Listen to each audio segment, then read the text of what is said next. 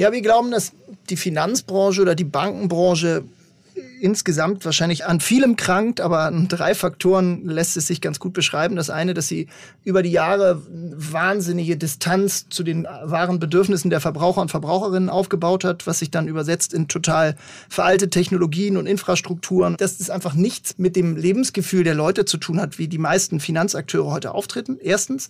Zweitens, ein kompletter Mangel an Transparenz. Die Banken oder die gesamte Branche sind eine totale Blackbox. Kein Mensch versteht, wie die Wirtschaften, wie Geldströme funktionieren, wo diese fetten Boni, von denen man irgendwie in der Tagesschau hört, wo die eigentlich herkommen. Das ist das Zweite. Und das Dritte ist eben der furchtbare Fußabdruck dieser Branche, dass sie das Geld überall hinleitet, wo sonst Mist damit gemacht wird. Und die drei Themen versuchen wir eben komplett auf links zu drehen. Der Facebook Marketing Talk mit Jin Choi. Dein Interview-Podcast mit inspirierenden Gästen aus der Marketingbranche. Hallo und herzlich willkommen zum Facebook Marketing Talk Nummer 50. Seit der Serie Bad Banks gibt es mit Sicherheit den ein oder anderen, der das seriöse Bankgeschäft mit anderen Augen betrachtet. Und äh, Bad sind dabei nicht nur interne Machtgefüge, sondern Investitionen in die Rüstungsindustrie, in klimaschädliche Energien und Massentierhaltung sind leider durchaus üblich. Doch dass das auch anders geht, darüber möchte ich mit meinem heutigen Gast Jakob Berndt sprechen. Jakob ist ein Vollblutgründer, dem das Thema Nachhaltigkeit sehr am Herzen liegt. 2009 hat er sein erstes Social Business Lemonade und Charity gegründet und es mehrere Jahre als Geschäftsführer mitgeleitet. Dabei sollte es aber nicht bleiben. Vor mittlerweile über drei Jahren gründete Jakob als einer von drei Co-Foundern Tomorrow. Tomorrow ist eine nachhaltige Mobile Banking App, die mit der Solaris Bank kooperiert und hat das Ziel, nachhaltige Finanzen auf einfache und ehrliche Weise zu den Menschen zu bringen. Seit der Gründung hat Tomorrow ein enormes Wachstum hingelegt. Nach eigenen Angaben werden mehr als 90 Mitarbeiterinnen und über 70.000 Kundinnen verantwortet. Es gab im letzten Jahr sogar die Möglichkeit, als Mikroinvestorin einzusteigen und sich am Erfolg von Tomorrow zu beteiligen. Von Jakob möchte ich heute erfahren, woher sein Elan für nachhaltiges Gründen kommt, wieso Nachhaltigkeit für ihn einen so hohen Stellenwert hat, was Tomorrow wirklich von anderen Banken unterscheidet, wie wichtig Social Media natürlich für sein Marketing ist, aber auch welche Probleme er in den sozialen Netzwerken sieht. Und jetzt ganz viel Spaß im Facebook Marketing Talk Nummer 50. Hi Jakob, äh, erstmal hallo und herzlich willkommen hier im Podcast-Studio. Schön, dass du die Zeit nimmst. Dankeschön, ich freue mich hier zu sein. Das ist äh, total klasse. Ähm, vor allem deshalb klasse, weil du ja ziemlich beschäftigt bist und äh, wenn sich deine Vita anschaut, äh, neben deinem Hauptberuf, deinem Hauptjob, bei Tomorrow, wenn man das so nennen darf, bist du auch noch äh, Boardmember bei der Seenotrettungsorganisation SOS Mediterranee und ähm, dem digitalen Solaranlagenvertrieb Solar.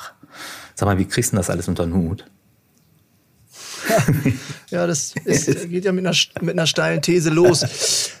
das ist die Frage, ob ich das. Hut, ja. ja. ich glaube, das so rum muss man es wahrscheinlich fragen, ob ich das alles unter den Hut bekomme. Äh, das müssen wahrscheinlich auch andere be äh, äh, beurteilen insgesamt habe ich schon das Gefühl, dass äh, all die Projekte, wo ich ein Teil von sein darf, ähm, ich würde überall gerne mehr Zeit und mehr Energie und mehr Hirnschmalz investieren. Das habe ich schon das äh, Grundproblem, äh, allem immer hinterher zu rennen. Ich glaube, das geht ganz vielen Leuten so. Das habe ich überhaupt nicht exklusiv. Und gerade Unternehmer, Unternehmerinnen haben vielleicht dieses Lebensgefühl. Hinzu kommt, dass ich auch noch drei kleine Kinder zu Hause habe, die ich auch wow. äh, gerne, gerne mehr als weniger sehe. Family first. Äh, und in, ja, genau. Und insofern ist es schon eine ständige Jonglage und äh, der Versuch, das alles irgendwie hinzukriegen, was letztlich nur geht, wenn man mit tollen Leuten zusammenarbeitet, die vieles einfach viel besser können als ich und das, das erlaubt es einem dann hier und da sich auch rausziehen zu können. Hm, hm. Ich höre auch, ähm, ja, neben tollen Teams, ähm, die definitiv natürlich notwendig sind, um in dieser hochkomplexen, vor allem sehr schnellen Welt äh, Themen nach vorne zu treiben, ist äh, Disziplin noch so ein Thema. Ne? Bist du diszipliniert? Das ist eine gute Frage. Ich glaube, ich habe schon einen relativ ausgeprägten Arbeitsethos. Mhm. Ich arbeite gerne viel. Ich bin absolut nicht der strukturierteste Typ. Da würden viel, viele Leute sozusagen jetzt die Haare raufen, wenn man äh, sie zu meiner Arbeitsweise befragen würde. Ich bin, glaube ich, schon tendenziell eher eher chaotisch in meinem Agieren, aber ähm, ich weiß, dass ich viel zu tun habe und mache mich an die Arbeit. Also in der Hinsicht wahrscheinlich schon Disziplin. Klasse.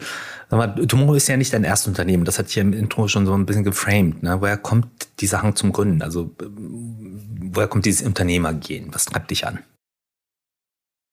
Ja, die Frage, ob das ein Unternehmergehen ist, ich glaube, bei mir ist der Wunsch einfach schon sehr lange sehr stark gewesen, zu gucken, wie kann ich meine, meine Energien, meine Potenziale dafür nutzen, die, das klingt jetzt so ein bisschen pathetisch, aber die Welt ein Stückchen besser werden zu lassen. Und ich glaube, dass es letztlich jetzt zweimal äh, zu einer Gründung gereicht hat, ist eher, ist eher dem Zufall und vielen anderen Faktoren geschuldet. Also für mich ist Unternehmertum und auch Gründung letztlich ein Mittel zum Zweck, zu gucken, wie kann ich dazu beitragen, ähm, die Welt ein Stückchen, äh, Stückchen gerechter und lebenswerter werden zu lassen. Das hätte auch ein anderes Instrument sein können. In meinem Fall ist es jetzt äh, unternehmerische äh, unternehmerisches Engagement geworden, aber das nicht, weil ich irgendwie schon mit 14 angefangen habe, irgendwie erste Businesspläne zu schreiben. nee, so. aber die Nachhaltigkeit vermute ich war da schon mal ein Thema. Und, äh, ja. Ja, das ist schon was, was ob, ob, jetzt in den Genen drin steckt, aber wahrscheinlich in der Muttermilch. Das, ich bin in einem sehr politischen Haushalt groß geworden und schon tatsächlich von Kindesbeinen habe ich mich, glaube ich, zu Hause auch am Rande natürlich so als kleiner, kleiner Steppke auch mit gesellschaftlichen Fragen auseinandergesetzt. Und ich denke, das, ähm, das geht einem dann doch irgendwie in Mark und Bein über. Es hat dann eine Weile gedauert. Ich war eine Zeit, habe erstmal Kulturwissenschaften studiert, dann war ich in der Reklame ein paar Jahre und dann hat es ja ein bisschen gedauert, bis ich sozusagen das soziale Engagement auch zum Ausdruck gebracht habe. Aber ich denke, das hat schon seine Wurzel in, in der Tatsache, dass ich irgendwie auf meinem Papas Schultern äh, über viele Demos gelaufen bin. Hm, hm, hm. Ich glaube, da fällt der Apfel nicht weit vom Stamm. Mir geht's ähnlich. Also ich hatte auch eine frühe politische Prägung aufgrund speziell meines Vaters. Meine Mutter sagt immer, sie ist so total unpolitisch oder apolitisch. Äh, ich finde, man kann ja gar nicht apolitisch sein. das ist ja schon eine politische Haltung.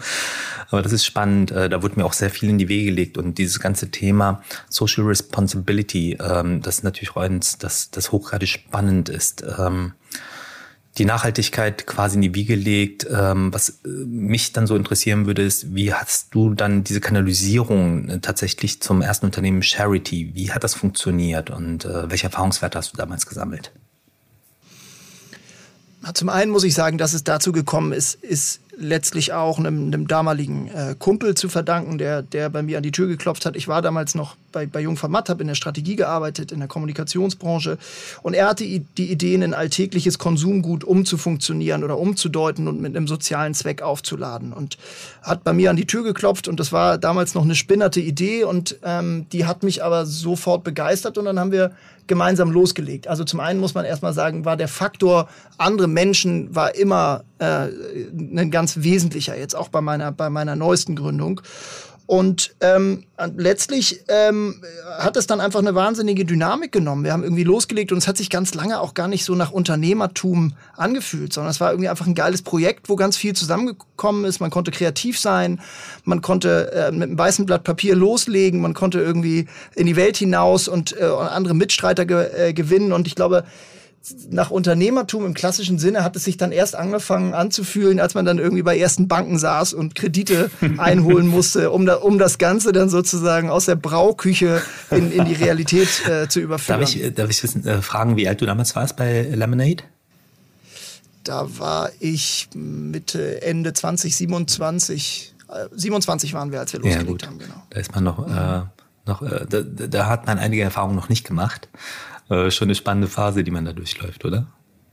Ah, ja, total. Und es war natürlich auch eine, eine, sehr abenteuerliche Reise, die, die damals begonnen hat, die ich wahrscheinlich so jetzt heute mit den jetzigen Lebensumständen gar nicht nochmal so bestreiten könnte. Ne? Wir haben einfach damals sieben Tage die Woche das gemacht und haben irgendwie Rezeptur entwickelt, ausgefahren, auf Festivals gefahren, äh, irgendwie. Wir waren einfach äh, 48 Stunden am Tag im Dienst der Brause unterwegs.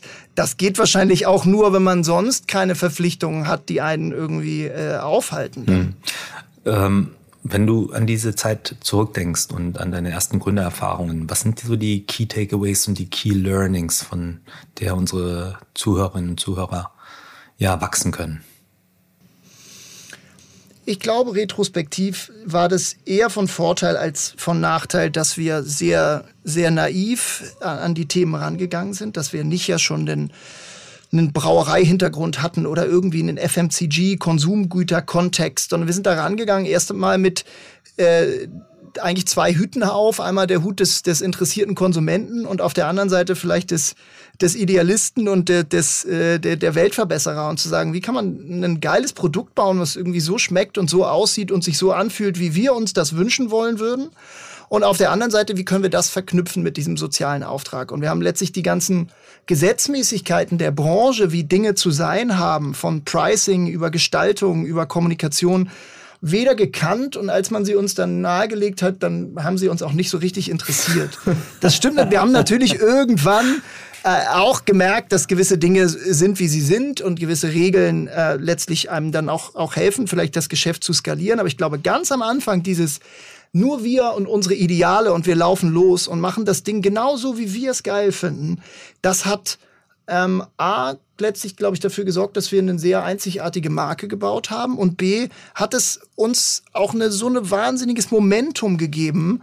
Ähm, wir waren schon so in unserem, in unserem Tunnel. Und ich glaube, dass wir, ähm, ich, da müssen andere wissen, was sie damit anfangen, aber ich glaube, dieses, man, den eigenen Überzeugungen mit, mit, mit vollem Eifer nachzujagen und nicht zu doll drauf zu schauen, wie macht es die Branche, wie ist es vor allem in der Vergangenheit gelöst worden, weil du hast es eingangs selber gesagt, in diesen äh, sehr dynamischen Zeiten ist es völlig egal, wie, wie in den letzten zehn Jahren Banken gebaut wurden oder Brausen gebaut wurden. Interessant ist nur, nur das Jetzt und das, was kommt. Hm, hm.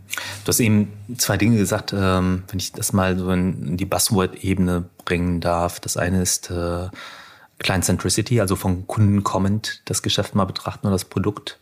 Und äh, das andere ist Purpose, ne? also euren eigenen Sinn in der Sache anzutreiben und euren Belief da halt auch irgendwie nach vorne zu treiben finde ich ganz spannend, dass ihr das dann so knallhart durchgezogen habt und äh, ja, das zu diesem ähm, Erfolg führt. Und ich kenne selber noch Diskussionen, äh, auch in internen Business Cases, gar nicht mal, wenn man ein Unternehmen gründen will, sondern Investmentbereiche. Ne? Sag mal, wo ist denn der Businessplan? Stimmt das alles? Deshalb finde ich so erfrischend, dass du oder ihr ne, so unkonventionell so einen erfolgreichen Weg damit gemacht habt. Ähm, was mich aber dann doch trotzdem überrascht hat, ist ähm, Tomorrow als Finanzdienstleistung, als, als, als Banking-Brand. Ja, und äh, äh, da, muss ich eine kleine Geschichte erzählen. Ich, ich habe hier ähm, die Information, dass äh, ihr auch Merchandising habt. Ja, also für Tomorrow. Und naja, ich will jetzt keine Bankennamen nennen, aber mir würde es, glaube ich, ziemlich schwer fallen, auch von meiner Hausbank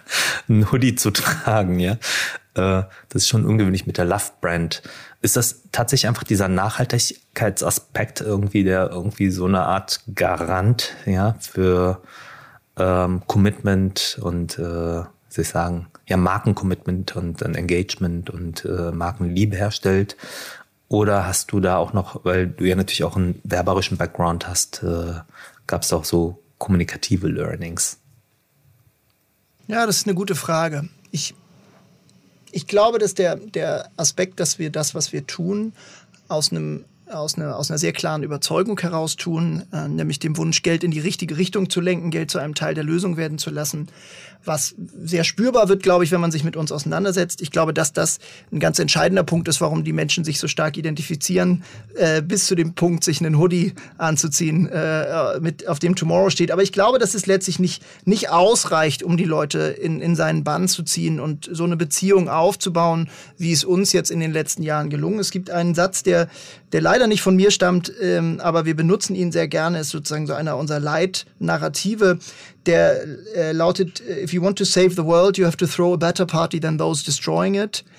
Aber was da ja drin steckt, ist die Erkenntnis, dass wir schon eine geile Sause schmeißen müssen, damit die Leute äh, Lust haben, an Bord zu kommen. Und ich glaube, da, da kommt dann ganz viel Kommunikation, Gestaltung, Teilhabe, ganz viele Dinge hinzu, die am Ende dazu führen, dass die Leute äh, sich einen Hoodie äh, überstülpen, äh, der, der von ihrer Bank stammt. Mhm. Ich finde das ähm, total faszinierend und klasse, mit welchem Commitment und welcher Passion du das so raushaust, ja. Ich, ich, ich habe ja auch ständig, äh, naja, man versucht ja auch eine Leadership immer zu dechiffrieren und zu strukturieren und zu erkennen, sag mal, was macht Leadership aus und welchen Themen folgen Menschen, was macht Faszination aus, ne? Aber ich glaube, das Passion und Überzeugungskraft oder Überzeugung, die dann halt zur Überzeugungskraft führt. Ja, dass das ganz, ganz elementare Themen sind, sei es eine Marke oder auch sei es in einer, in einer Management-Leadership. Ja, definitiv. Ich bin, äh, auch da habe ich jetzt nicht die großen Management-Weisheiten parat. Ich glaube, ich bin äh, unterm Strich vor allem ein, Bauchmensch. So, und äh, das hat mich letztlich, ohne, ohne das schon zehn Jahre äh, mir vorgestellt zu haben, dann plötzlich auch ins Inter Unternehmertum geführt, weil ich das, das Gefühl hatte, da kann ich meine Potenziale am besten zum Ausdruck bringen. Und das ist letztlich auch die Philosophie, die ich versuche oder der Raum, den wir versuchen aufzumachen für die Leute, die jetzt an unserer Seite irgendwie sich dem angeschlossen haben, dem Projekt zu gucken, wie können wir äh, die die Leute empowern, ihre Potenziale frei zu machen. Und alle können irgendwas und ganz viele können viel mehr und was anderes als ich oder meine Mitgründer. Und darum geht es letztlich, dass wir denen sagen, äh, wir, haben, wir haben ein großes Ziel, da wollen wir gemeinsam hin und den Weg, äh, der, der kann viele Umwege nehmen und da, da findet auch jeder so seine kleinen eigenen Trampelpfade. Ähm, und ich glaube deswegen, ja, Purpose, Überzeugung, da gibt's ja ganz viele Begrifflichkeiten. Ich glaube, dass das plus Empathie sind wahrscheinlich aus meiner Worte die aus meiner Warte die zwei äh, die wesentlichen Zutaten, aus denen Führung gebacken wird. Ja, ja. Du hast eben was rausgehauen, was ich auch ganz spannend fand, und zwar gar nicht, dass, dass du die bessere Party machen musst als diejenigen, die die Welt zerstören, ja, um, um etwas äh, Weltverbesserndes herzustellen. Du hast auch gesagt, macht das Geld zum Teil der Lösung.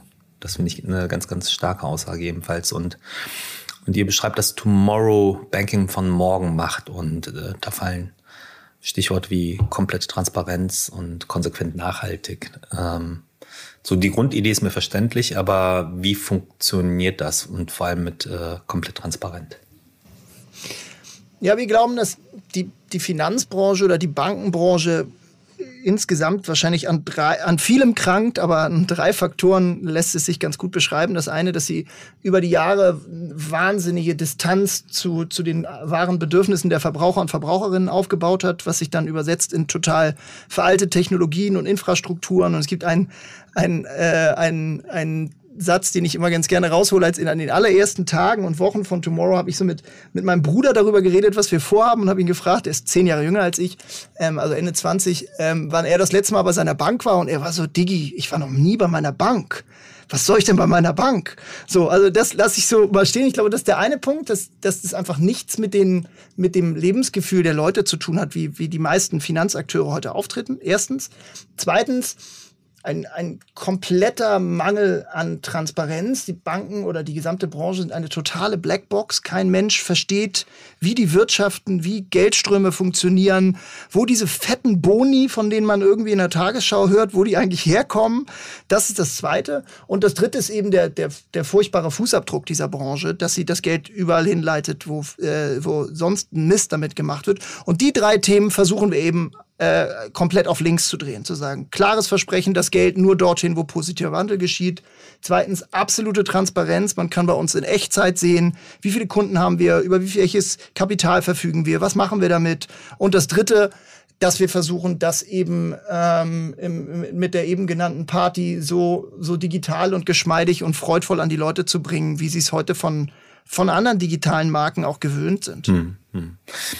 Was ich auch ganz witzig und spannend fand und äh, wo du vielleicht nochmal die Zuhörerinnen und Zuhörer abholen könntest, ist, ihr, ihr bezeichnet euch als Zebras in der Branche und äh, nicht wie viele andere Organisationen oder junge Unternehmen und Startups als Unicorns. Äh, was heißt das?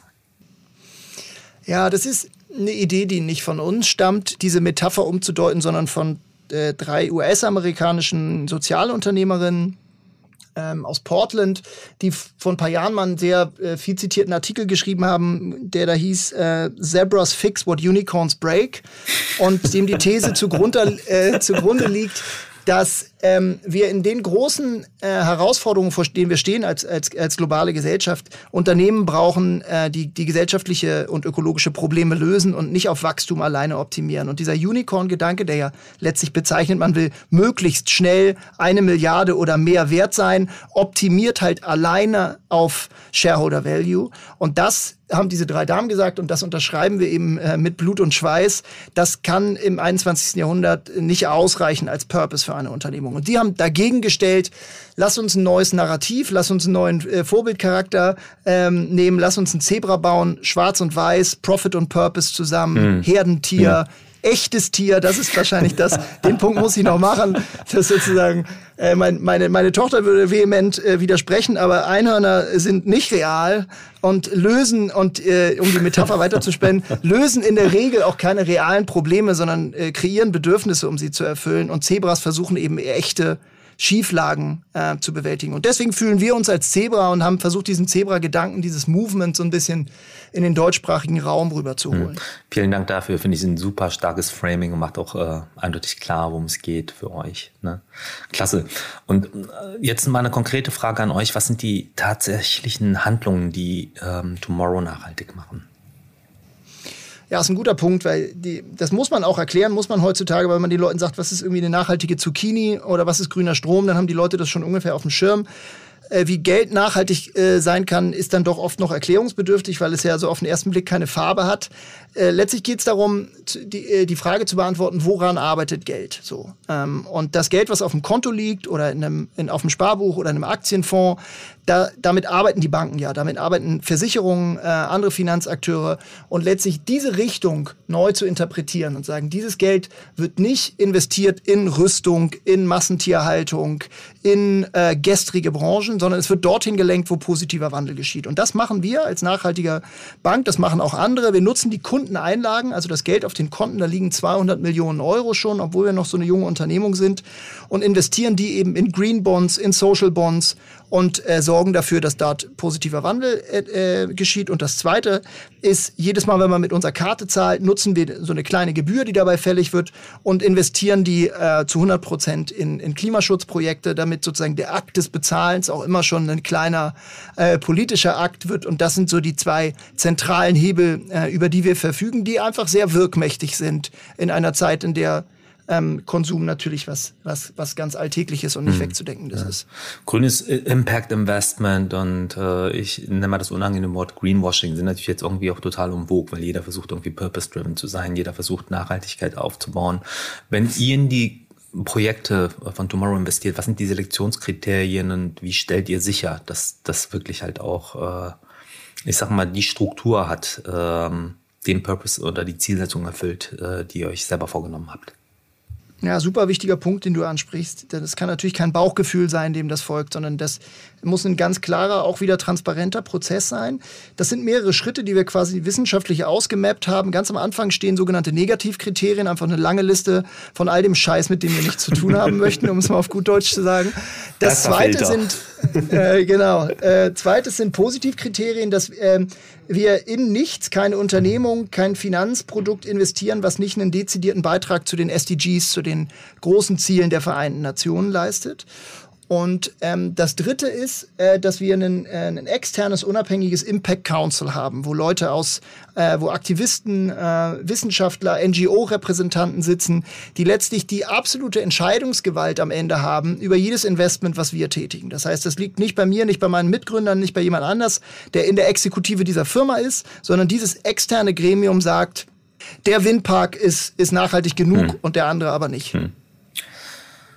Ja, okay, verstanden. Ich glaube, das ist auch eine der ähm, wichtigsten Markenversprechen ist, die eigentlich selber da aus, ausformuliert, ne? das auch zu bedienen und äh, da auch, sag ich mal, innerhalb der eigenen Agenda integer zu bleiben.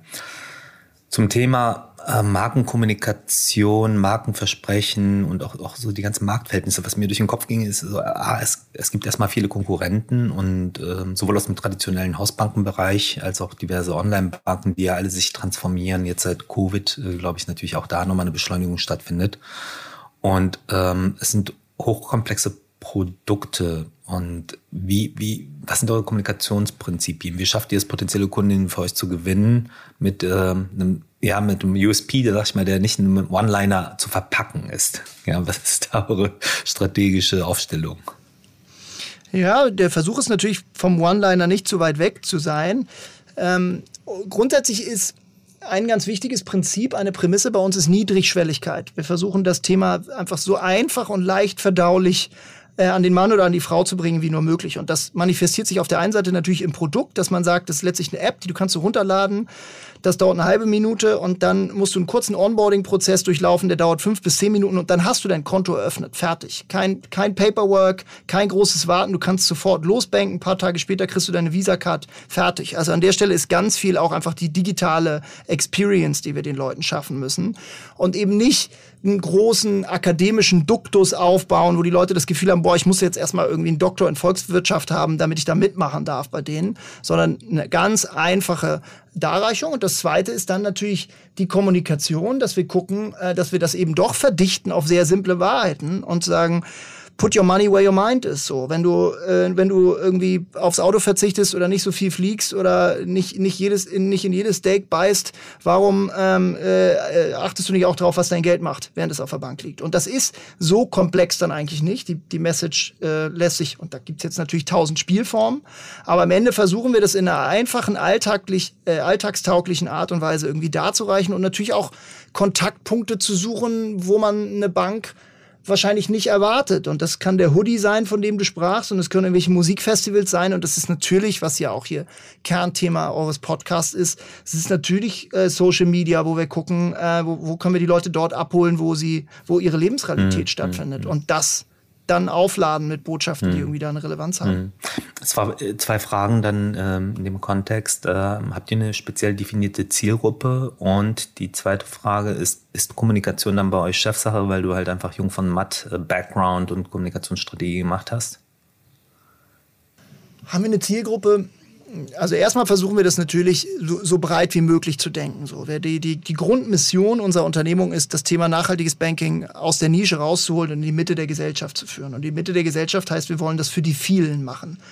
Dass man das natürlich dann äh, aufsplittet in, in, in verschiedene äh, Zielgruppensegmente, von denen man das Gefühl hat, da ist das Potenzial besonders hoch. Da haben wir so drei Gruppen für uns sortiert. Einmal so ähm, Green Z nennen wir sie oder Changemakers of Tomorrow, einfach die Leute, die vielleicht gerade das allererste Konto aufmachen ihres Lebens irgendwie zwischen 18 und Anfang 20 und gerade rausstarten in die Welt, hochpolitisiert sind häufig, dass man denen äh, ein, leichtfüßiges Konto hinlegt. Dann haben wir so Young Urban Professionals für uns, also einfach oft äh, Großstädte, großstädtische, klassisch digital, digital sozialisierte Leute, äh, die in der ersten oder zweiten Station ihres Berufslebens sind. Und das dritte haben wir so ein bisschen als das neue grüne Bürgertum benannt, so die klassische, ja, ähm, großstädtische Familie.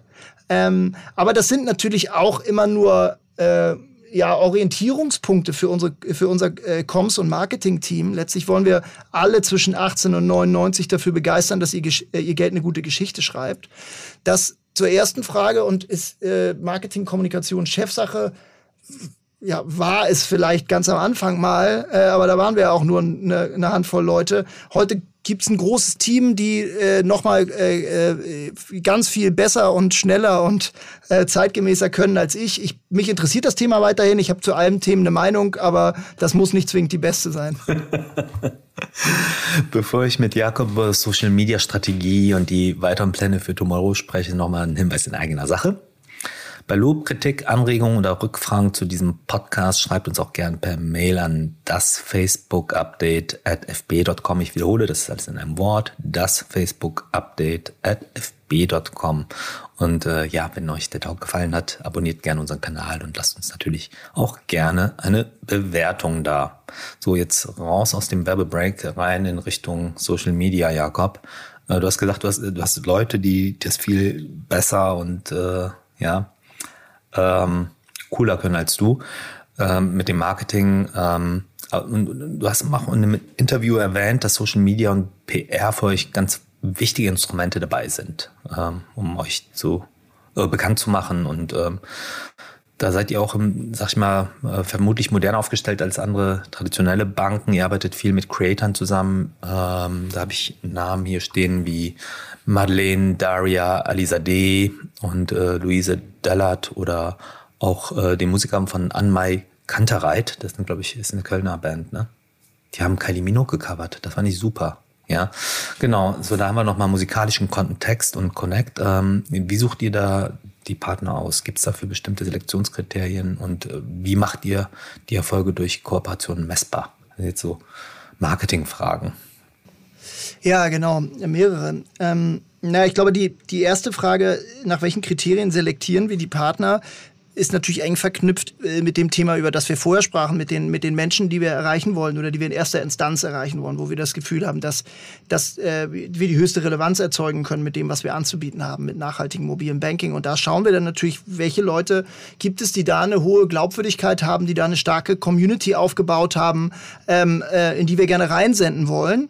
Das ist so, denke ich, der, das Thema äh, äh, wo hat man den Zugang zu den richtigen Zielgruppen. Dann ist, äh, das habe ich eben so mit Teil verpackt, natürlich Glaubwürdigkeit ein großes Thema, dass wir uns schon die Leute rausgesucht haben, wo wir das Gefühl haben, da ist eine ehrliche Überzeugung für das, was wir tun, da ist eine gemeinsame Weltanschauung da.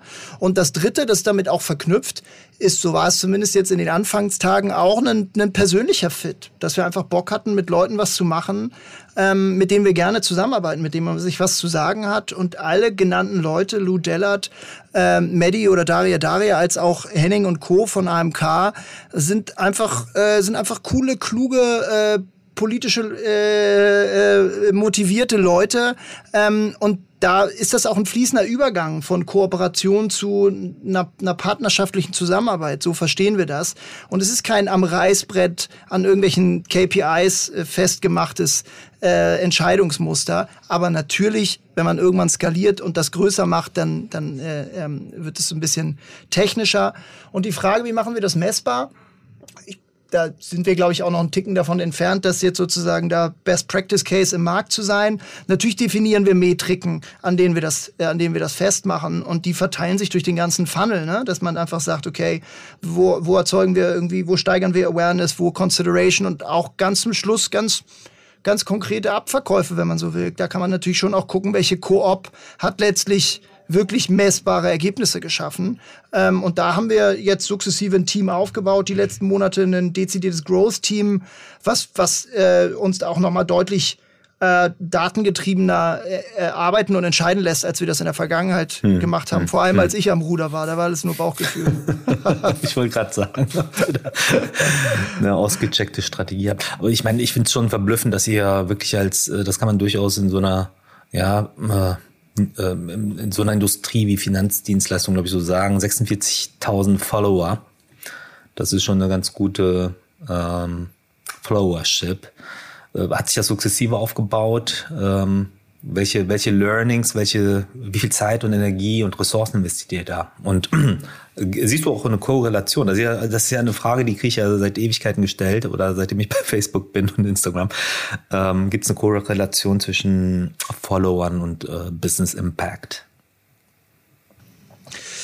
Also erstmal ist das eine, eine sehr stete Entwicklung, ähm, die dann ihren Lauf genommen hat, als äh, Leute ans Ruder kamen, die nicht Jakob hießen, denke ich.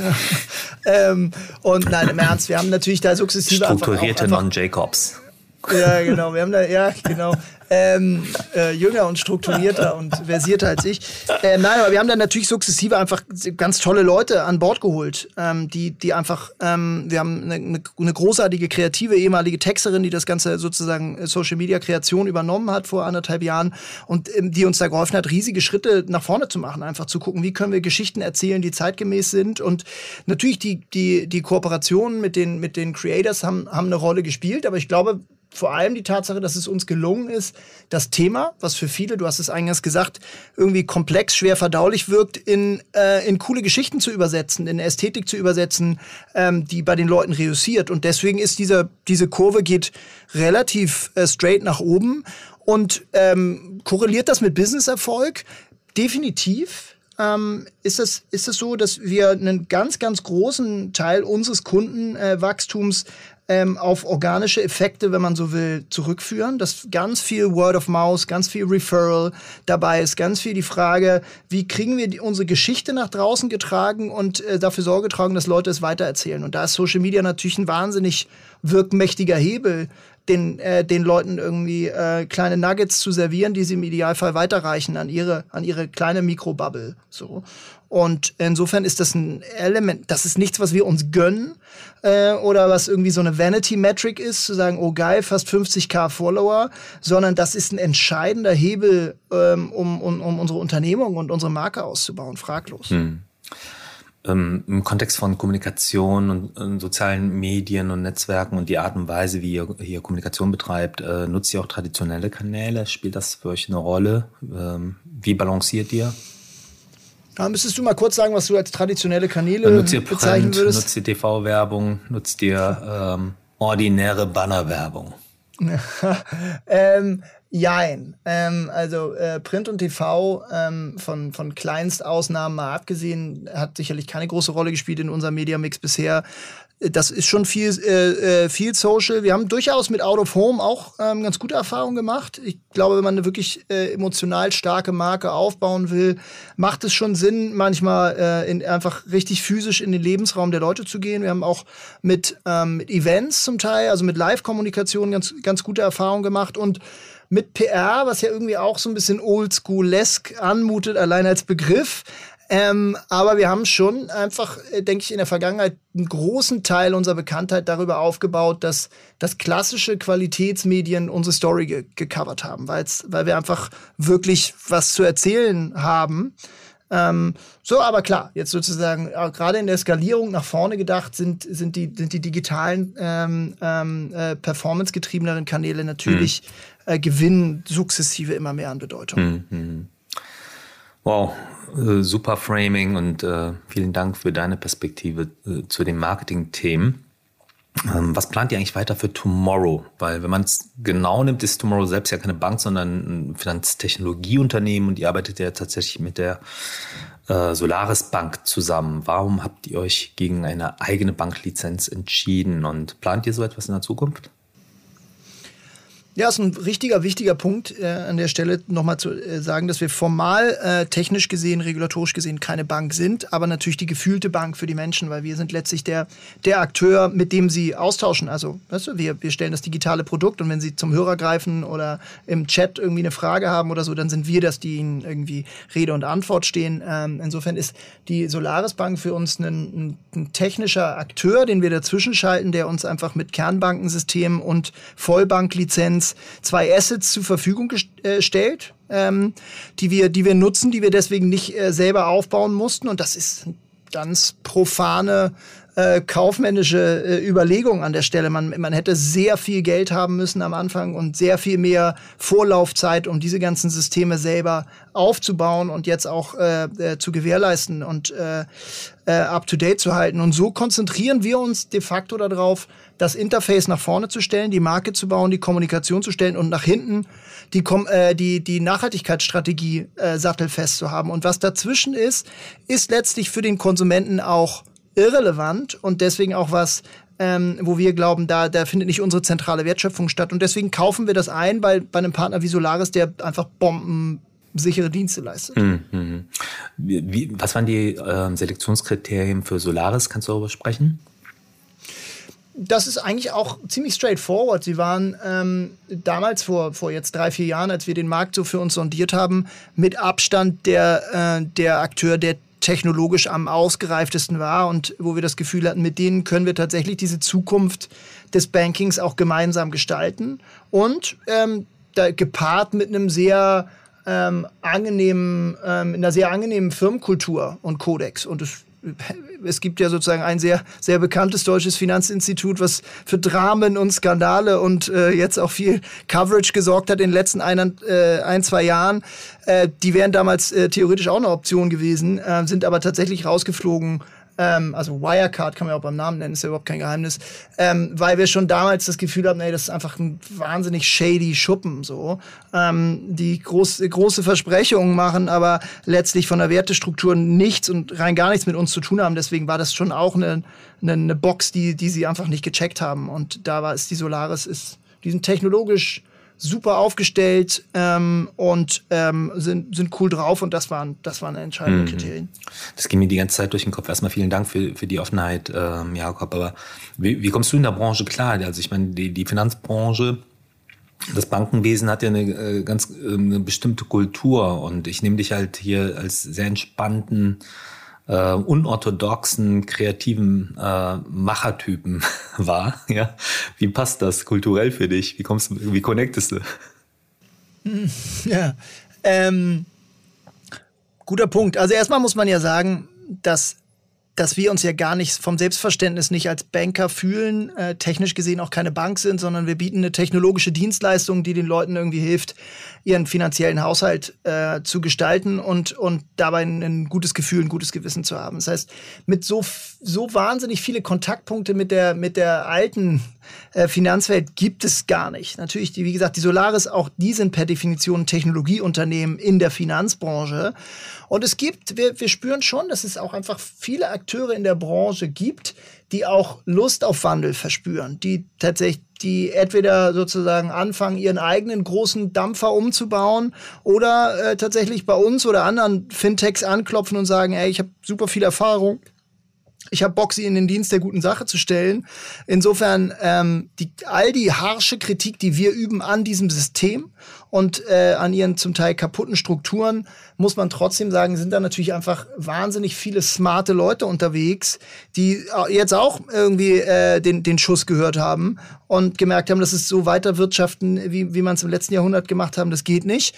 Und ähm, insofern merken wir schon, dass da was in Bewegung kommt und wir hoffen, dass wir weiter eben einen, einen kleinen Teil dazu beitragen können, dass daraus eine große Welle wird. Hm, stark. Auf eurer Website gibt es die Möglichkeit, sich einen Wartelistenplatz für nachhaltige Aktien und Anleihenfonds zu sichern. Was genau sind das für Fonds? Was plant ihr hier ein und äh, wie wählt ihr auch hier die Unternehmen aus? Ja, super, dass du das ansprichst. Da kann ich sozusagen meinen eigenen Werbeblock hier noch einflechten. Äh, du hattest ja eben schon gefragt, was ist sozusagen, wie sieht es mit der, mit der Zukunft von Tomorrow mhm. aus? Und das, was du gerade benannt hast, ist tatsächlich das ein ganz zentrales Thema, an dem wir gerade arbeiten, was kurz vor, vor Launch steht, dass wir eben neben mobilen Konten, die wir jetzt haben, künftig auch Investmentmöglichkeiten den Menschen bieten und sagen, hier sind digitale, coole, zeitgemäße Produkte, mit der ihr für euer eigenes Morgen vorsorgen könnt. Und das, ähm, das werden eben äh, die äh, Aktien- und Anleihenfonds sein, die eben genauso streng nachhaltig äh, kuratiert sind, wo man quasi in die die weltweit nachhaltigsten Firmen investieren kann mit ein paar Klicks und dafür sorgt, ähm, am, am globalen Wirtschaftswachstum äh, zu partizipieren aber eben mit dem, mit dem guten Gefühl, äh, nur auf die Good Guys zu setzen. Hm. Finde ich auch ähm, ganz, ganz starkes äh, Projekt, Produkt, äh, Strategie. Äh, das ist äh, wirklich klasse. Ähm, genauso fasziniert mich eine weitere Geschichte, ja, über die ich informiert wurde. Ganz neu gestartet ist eine, pa ich finde es sau cool. So einfach ist das. Ja, ist eure Partnerschaft mit St. Pauli und dem Kiez-Konto. Was steckt da genau hinter? Ich finde es sau cool. Ja, wir haben uns gerade äh, verbrüdert oder verschwestert mit mit, Verschwestert ähm, bitte, mit, ja. ja. mit, unseren, mit unseren direkten Nachbarn. Wir sitzen ja hier auch äh, auf St. Pauli mit unserem Office, ähm, haben hier unsere Heimat und haben gerade eine Kooperation mit dem, mit dem Fußballclub, mit dem Zweitliga-Club FC St. Pauli geschlossen, die zwar nur zweite, zweite Liga spielen, sportlich, aber ich habe gerade gestern eine Studie gesehen, die fünf stärkste Sportmarke sind in, in Deutschland. Das ist halt einfach eine riesen Community, die ganz ähnlich wie wir eben ein ganz, ganz starkes Wertefundament haben. Ganz klar antisexistisch, antirassistisch, antihomophob, die klar Position beziehen, die nicht sagen, Fußball ist nicht politisch, sondern natürlich ist Fußball auch politisch. Alles ist politisch, du hast es selber gesagt. Und da haben wir das Gefühl, die geografische Nähe, der, der Wertekosmos und auch der, der Wunsch in einem vielleicht ja sehr konventionell, konventionellen Umfeld äh, was anders zu machen. So wie die die mhm. Freibeuter der Liga sind, spielen wir ja auch eine besondere Rolle im Konzert der Banken. Und deswegen haben wir gesagt, komm, lass uns gemeinsame Sache machen. Und wir haben jetzt die, die, der erste Ausdruck dieser Koop ist das Kiez-Konto, quasi eine, äh, ein Tomorrow-Konto im, in, in, im St. Pauli-Look und Feel. Da werden noch weitere, wo man dann künftig gemeinsame Spendenaktionen fahren kann, gemeinsam Position bezieht zu, zu gesellschaftlichen Themen und so haben wir das äh, Gefühl gehabt, ähm, da, da, da steckt irgendwie viel, viel Potenzial drin, gemeinsam laut zu sein für die gute Sache. Ich glaube, jetzt muss ich mir doch ein Hoodie von euch äh, ordern, ja? Ja, Mann, auf jeden Fall. nee, sau coole Sache. Gibt es schon weitere Projekte, die ihr plant, also in die Richtung? Irgendwas, was du erzählen kannst? Ja, ich glaube, die spruchreifsten, äh, die, die habe ich, hab ich eben genannt. Dieses ganze Investment-Thema ist natürlich ein Riesenkosmos, den wir überhaupt erst aufmachen. Ne? Also jetzt kommen die ersten Aktien- und Anleihenfonds, aber da gibt's ja noch diverse weitere Finanzprodukte, die man, die man anbieten kann. Ähm, es gibt noch diverse Lösungen für, für, für, für andere finanzielle Kontexte. Das ganze Thema äh, sozusagen Banking für, für Teenager finden wir super spannend. Das ganze Thema grüner Lebensstil per se. Wir haben ja jetzt schon ein Konto, mit dem du deinen CO2 äh, Fußabdruck offsetten kannst. Äh, wir haben ein Footprinting-Feature eingebaut. Aber diese ganze Frage, wie kann man das Konto auch als Kontaktpunkt nutzen, um dich, um euch zu befähigen, ein nachhaltigeres Leben zu führen, da haben wir einiges im Köcher, was, was in Zukunft kommen wird, was jetzt bei uns, wir sprechen immer von Beyond Banking, das hat jetzt mit klassischem Geldtransfer nichts zu tun, sondern eher die Frage, was kann man für coole digitale Lösungen äh, kreieren, die, die das, die das äh, äh den Leuten ein, ein, grüneres Leben leben lassen. Hm, hm. Ähm, in dem Kontext eine Frage, ich weiß nicht, ähm, also was mir auch die ganze Zeit durch den Kopf geht, ist halt, wann ist denn, äh, wann würdest du die Mission für das Zebra Tomorrow als erfüllt ansehen? Oh, das, das ist äh, eine Punchline auf jeden Fall. Auf jeden Fall sind wir noch weit davon entfernt. Das kann man sagen. Also ich habe das eingangs gesagt, das Ziel ist es, das Thema wirklich in die Mitte der Gesellschaft zu führen. Wir haben gesagt, jetzt machen wir erstmal das neue Cool draus und dann das neue Normal. Ähm, das heißt, wir wollen viele Millionen Menschen für das erreichen. Wir wollen das, was wir heute ähm, vielleicht deutschen, äh, in deutschen Großstädten äh, aufgebaut haben, das wollen wir in der ganzen Republik präsent machen und dann äh, auch, auch internationalisieren. Insofern sehe ich auf Jahre hinweg noch, noch viel zu tun, weil nochmal, ich weiß, ich sage es ungefähr zum 37. Mal, aber diese, diese Branche ist in, in so äh, großem Umfang Teil des Problems heute und wir müssen diesen Hebel einfach umpushen in die andere Richtung und das ist einfach, da gibt's noch Monster viel zu tun.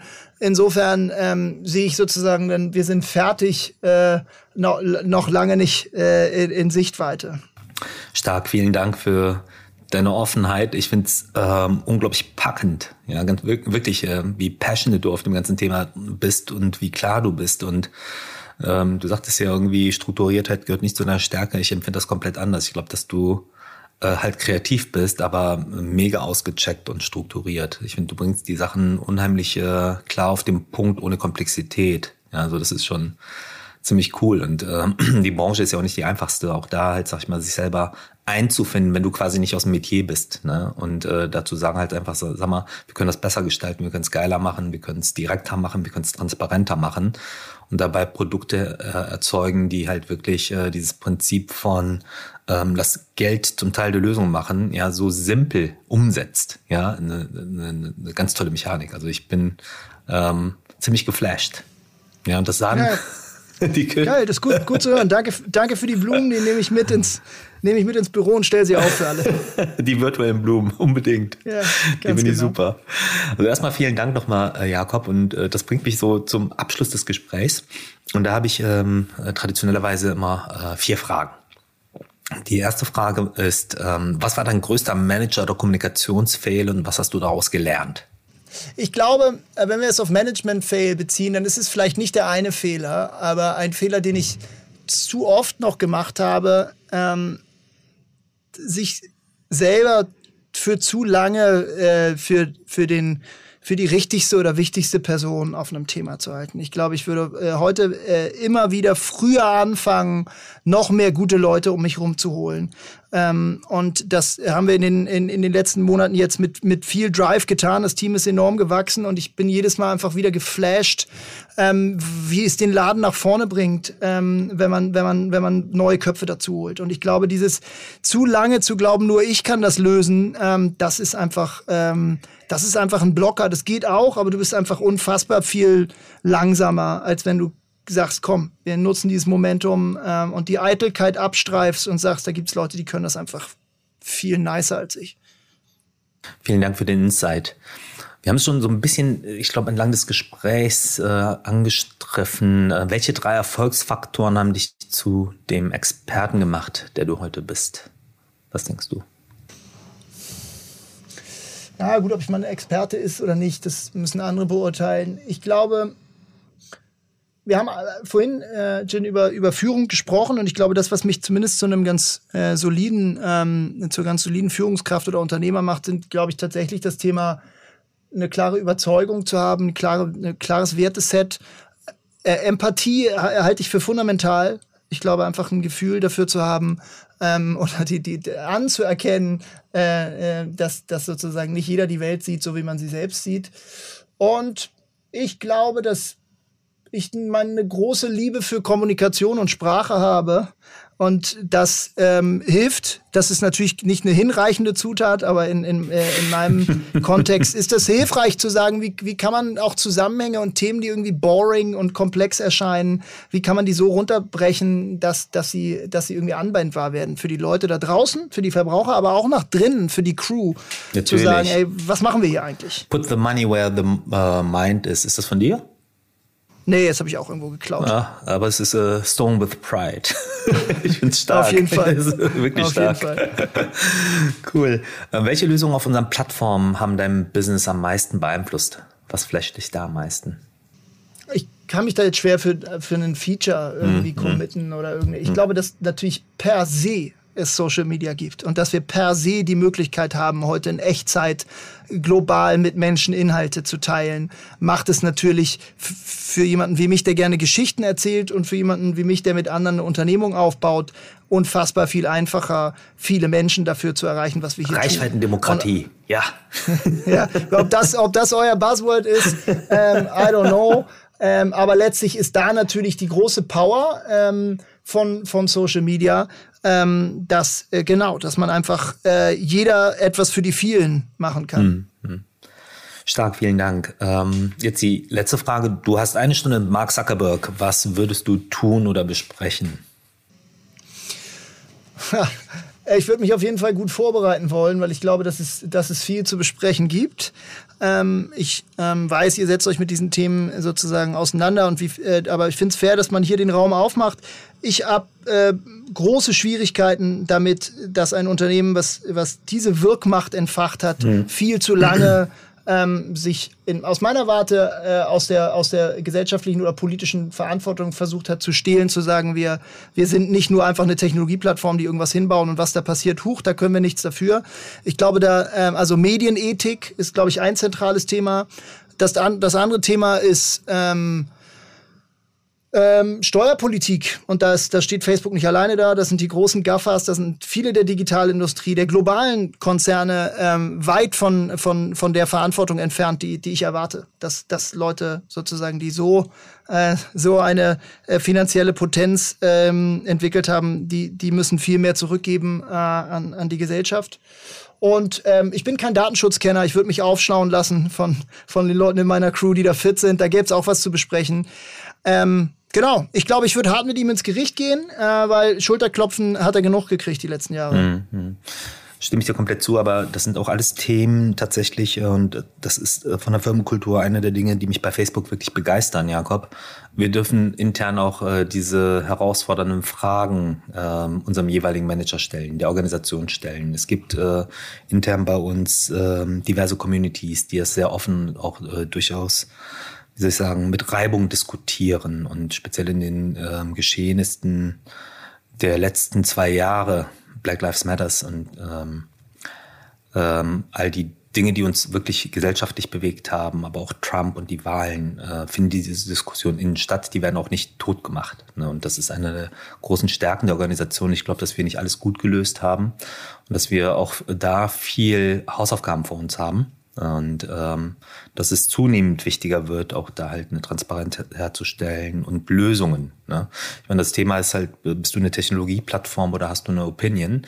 Das ist ähm, keine, äh, das ist, das ist so eine Fragestellung, die kommt aus der traditionellen Medienmechanik und ich glaube, dass die sozialen Medien das halt irgendwie komplett neu definieren und wir dementsprechend da halt auch Lösungen finden müssen. Jetzt im Moment äh, arbeiten wir mit Gremien und Third Parties. Ich glaube, das schon ein ganz, ganz guter Lösungsweg ist. Ähm, aber ich glaube auch, dass da halt, sag ich mal, die Gesetzessprechung, die Regulation ähm, auch noch nicht so aufgestellt sind, dass sie wirklich alle Fragen für uns beantworten. Ne? Und äh, da komme ich zurück zu dem, was du auch gesagt hast, also Empathie nicht nur in Teams, sondern Empathie auch äh, zwischen den Gewerken, den Industrien, zwischen Wirtschaft und Politik. Ich glaube, das sind äh, Themen, die wichtig werden, damit man halt keine Konfrontation herstellt, sondern lösungsorientiert reingeht und, und guckt, sag mal, wie wollen wir denn die Gesellschaft von morgen gestalten, gemeinsam? Ja, das würde ich total unterschreiben.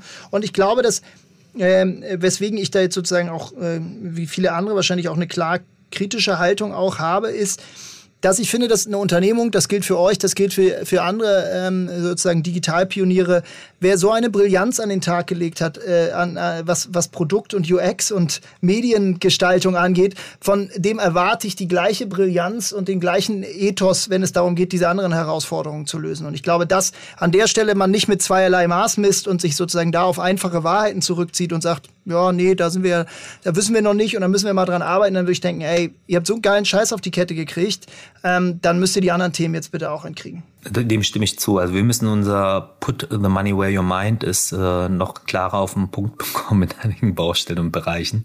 Wir haben, glaube ich, ganz gute Progression gemacht und es ist ja auch etwas, was äh, jetzt nicht nur ich sage, sondern auch unser Leadership Management. Ähm, wir haben viele Dinge, speziell in dieser sehr dynamischen Wachstumsphase, ne? Unicorn versus Zebra, äh, natürlich auf eine gewisse Art und Weise damals äh, nicht äh, äh, stark genug den Fokus gestellt.